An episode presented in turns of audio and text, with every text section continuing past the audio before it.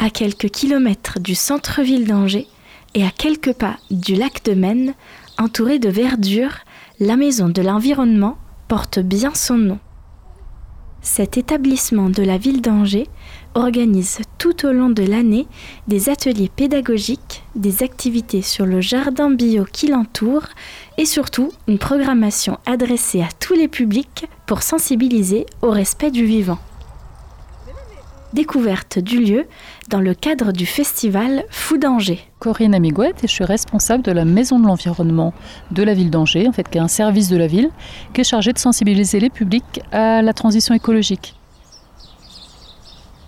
On traite beaucoup de sujets de la transition écologique, donc c'est très vaste. Et chaque année, en fait, notre programme varie en fonction des partenariats qu'on peut nouer avec les uns ou les autres. On va dire qu'on est orienté sur le grand public, donc des animations grand public euh, qui sont beaucoup cette année, en fait, autour de la biodiversité, de la nature, du végétal. Et ça, nous, on les coupe un petit peu. Il y a une planche pour ça qui doit être là-bas. Fou d'Angers, c'est une opération de la ville d'Angers qui existe depuis 5-6 euh, ans déjà et qui célèbre, on va dire, la gastronomie et les vins euh, de Loire.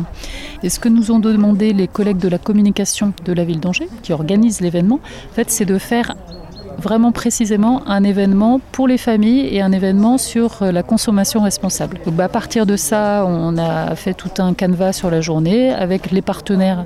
Donc là, on a 5-6 partenaires qui collaborent à la journée. Vous allez prendre votre euh, tranche. Euh, là, on a Bruno Couder qui est en train de faire une dégustation aussi et puis apprendre aux gens comment cuisiner végétal. Choisissez celle qui vous plaît et puis vous trouvez les ingrédients ici. Je suis en train de faire une euh, recette de rillettes de haricots rouges aux noix. Je me suis dit que ça pouvait être euh, marrant d'essayer d'autres recettes, euh, des choses voilà, végétales, avec les fonds de placard. Je suis en train de faire une pâte à tartiner coco choco. J'ai vu qu'il y avait quelque chose de proposé par Foot d'Angers et comme mes enfants sont là ce week-end, eh ben on s'est inscrit et, et voici, on tartine. Nous, notre programme, il est vraiment fait pour les familles. Les familles et les enfants, c'est vraiment ce qu'on cible au départ. Enfin, en tout cas pour le grand public. C'est pour ça qu'on cible vraiment, par exemple, les, les vacances scolaires. La Maison de l'Environnement, elle existe depuis 30 ans.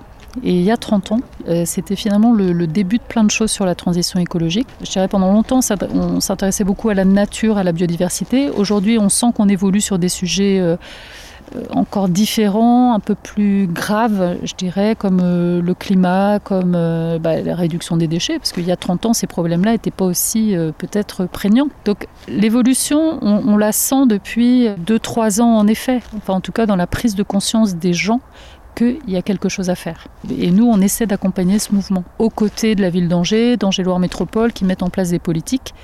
Sauf que tu mets en place des politiques, mais ce qui est important, c'est aussi que les gens comprennent et qu'ils sachent quoi faire en fait. Et donc c'est là que nous on intervient pour essayer d'accompagner les gens sur euh, la compréhension des enjeux et sur le qu'est-ce que je peux faire? Pour en savoir plus sur la Maison de l'Environnement et sa programmation, rendez-vous sur le site angers.fr slash mde.